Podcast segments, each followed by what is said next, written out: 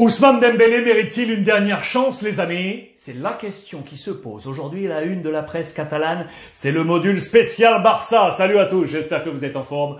Où que vous soyez en ce mardi 1er mars, c'est mardi gras aujourd'hui, jour de carnaval. Soyez les bienvenus comme d'habitude à la maison dans mon petit bureau pour ce point média. Trois modules aujourd'hui au programme. Disponible, vous le savez, sur l'ensemble des plateformes, plus en podcast avec un module spécial Italie, demi-finale de coupe. Aujourd'hui, derby de Milan entre l'Inter et l'AC Milan. Plus à l'intérieur de ce module, dossier spécial Juve, Vlaovic. Le module Real Madrid à 8 jours du match face au Paris Saint-Germain, les toutes dernières informations. Et ce module Barça autour notamment de Dembélé dont on va parler ce soir, libre antenne, 19h, grâce à Brut Live, téléchargez l'application, je vous le rappelle, et on se retrouve 19-20, votre libre antenne pour parler football, où que vous soyez sur la planète, en mode visioconférence avec la caméra de vos petits téléphones. On parlera donc de Dembélé et de Marcelo Bielsa, l'entraîneur de Leeds, limogé l'ancien de l'OM. On fera son bilan européen ensemble. Voici la une de la presse, justement. Donc catalane avec Sport.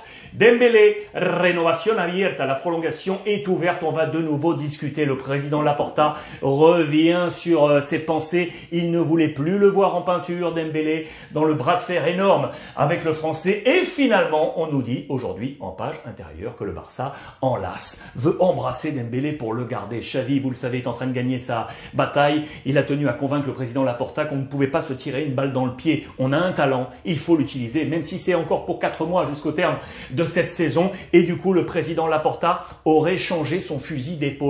On va retravailler sur une discussion pour essayer de prolonger Ousmane Dembélé au Barça. L'édito est ici. Oui, Dembélé mérite une dernière chance de prolongation de contrat. D'autant que le Barça est en pleine bourre. Vous le savez, on est en train de remonter. La direction est là, lancée par Xavi. Écoutez bien, le chiffre est fort très fort. Si on compte l'année civile, le Barça est leader de 2022. Leader, c'est honorifique, certes, mais c'est un signe. Regardez, si on regarde ce classement ici, la barre bleue ici, premier Barça à égalité de points avec Villarreal, la formation la plus en forme également en 2022, 17 points tous les deux, sauf que le Barça a un match en moins, la possibilité d'être leader seul. Le Real Madrid sur ce classement 2022 est cinquième. On a bien fait d'engranger des points dans la première partie de classement de, de saison pardon, pour Carlo Ancelotti.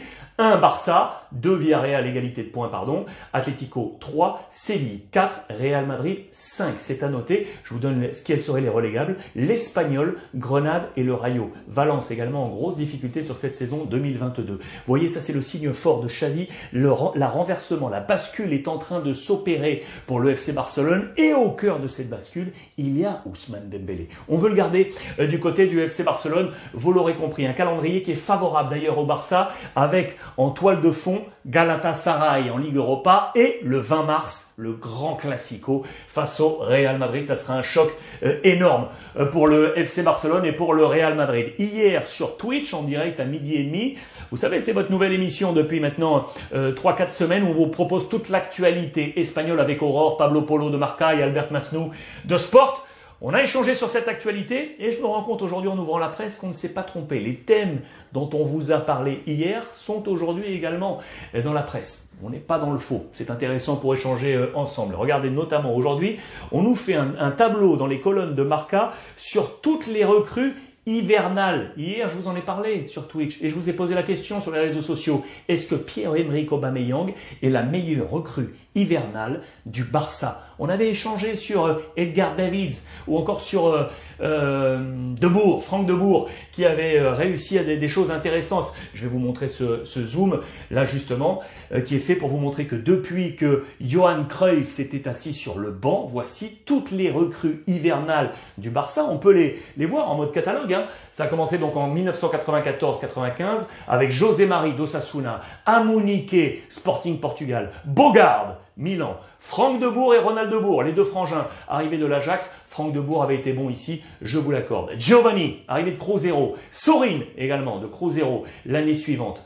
Edgar Davids, ici. Voici les deux peut-être qui ont été vraiment bons dans ces mercato hivernales. Arrivé prêté de la Juve. Maxi Lopez, River Plate. Albertini, Atalanta, arrivé libre. C'était le seul arrivé libre, je crois, également avec Adama et Daniel Alves sur ce dernier mercato. Pinto, 2007-2008, le gardien arrivé du Celta. On remonte ici, Affelay, le PSV, Coutinho, Liverpool, Yerimina, Palmeiras, et dans l'ère plus récente, 2018-2019 maintenant, Murillo, Valence, Kevin Prince Boateng, souvenez-vous de Sassuolo, Todibo le français du TFC, Martin Braithwaite et Mateus, Leganes Palmeiras, et puis les quatre de cette saison avec Ferran Torres, Pierre-Emerick Aubameyang, Adama et Daniel Alves. Donc moi, très sincèrement, je pense que oui, Pierre-Emerick Aubameyang est très certainement la meilleure recrue là avec on va dire David, et l'ami Franck Debourg. Panorama très intéressant, c'était dans les colonnes de Marca.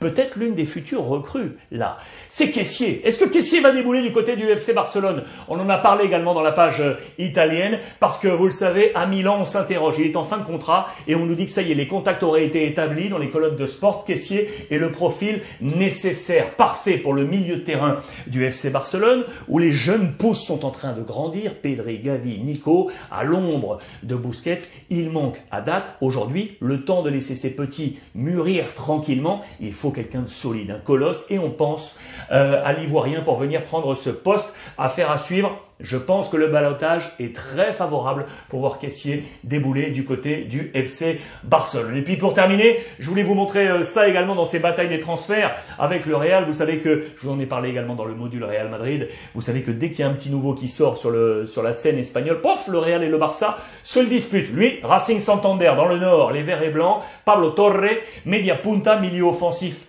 euh, Axial, 18 piges, il est chez les U19 espagnols. Regardez-le, retenez bien ce nom. Bataille prochaine, très certainement, euh, sur le Mercato. Et puis là, pour terminer, je voulais terminer par lui, parce que lui, je l'adore. C'est Monsieur Pedri. On en a parlé hier sur Twitch. Est-il l'héritier, oui, du célèbre numéro 8, Andrés Iniesta. Les deux hommes échangent régulièrement, lui au Japon, avec euh, le petit Pedri. Il lui dit calme-toi, ne t'inquiète pas, ne, ne, plombe, ne plombe pas ta saison par rapport à cette euh, pression. J'ai subi la même chose quand je suis sorti euh, côté FC Barcelone. On le comparait, souvenez-vous, à des hommes comme euh, Johan Cruyff, qui était énorme, ou encore Michael Laudrup.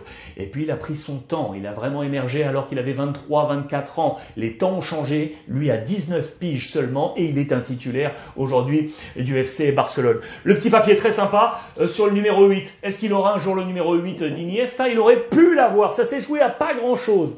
Il a le numéro 16 euh, aujourd'hui, l'ami euh, l'ami Pedri.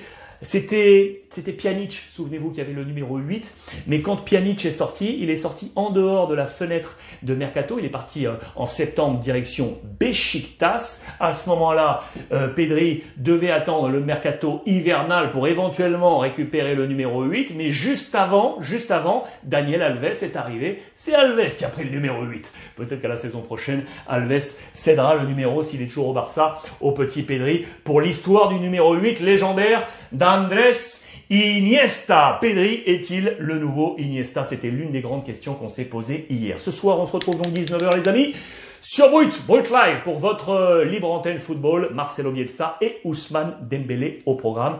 Je vous attends de pied ferme. À tout à l'heure et profitez des vôtres.